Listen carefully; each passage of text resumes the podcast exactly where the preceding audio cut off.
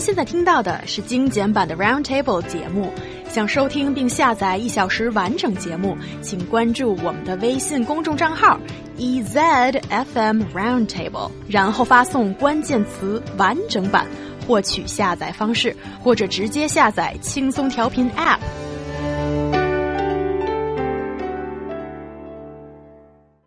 The latest research says that over 10 million children in elementary schools across China have dyslexia or 读写障碍. I think in Chinese, not even that many people have heard of it. Mm.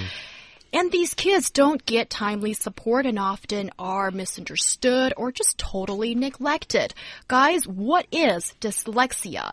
And how can these kids get help? Well, dyslexia is a type of learning disability associated with problems with the brain's language processing areas. Research shows and can be caused by both genetic and environmental factors. Children with dyslexia have problems recognizing and understanding words despite having normal or above levels of intelligence. That's, I think that's important.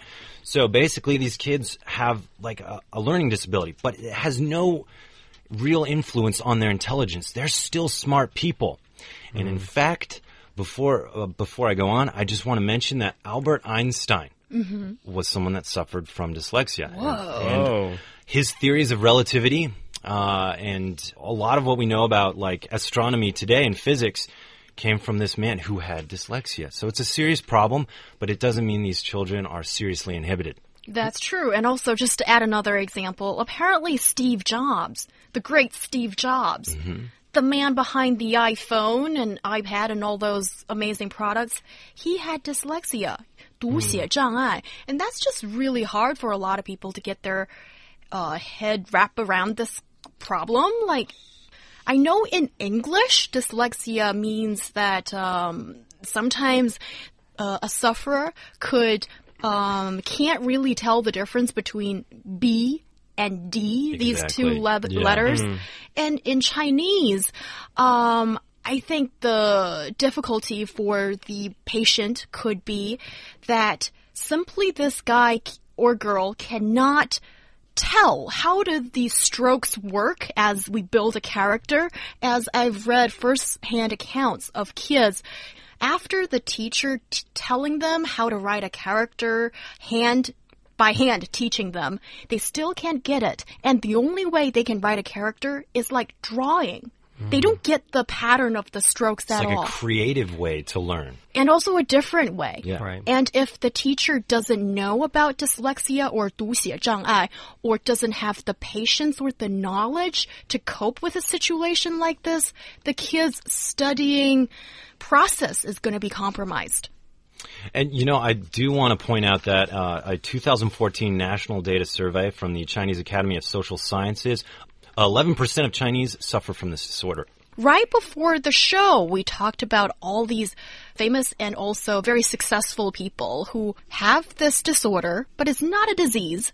And it hasn't stopped them from achieving greatness in life. Mm -hmm. And can I please just add on another example? Can I please do that?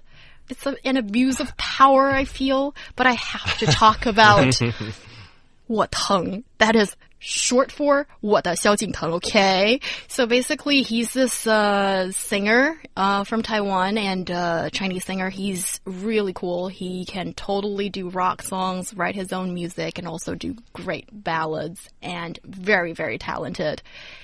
And this guy has got dyslexia. Mm. And he has said that um, during his school years, he always thought that he was kind of dumb, that he was a little bit on the stupid side, being always the dem student in cl the classroom.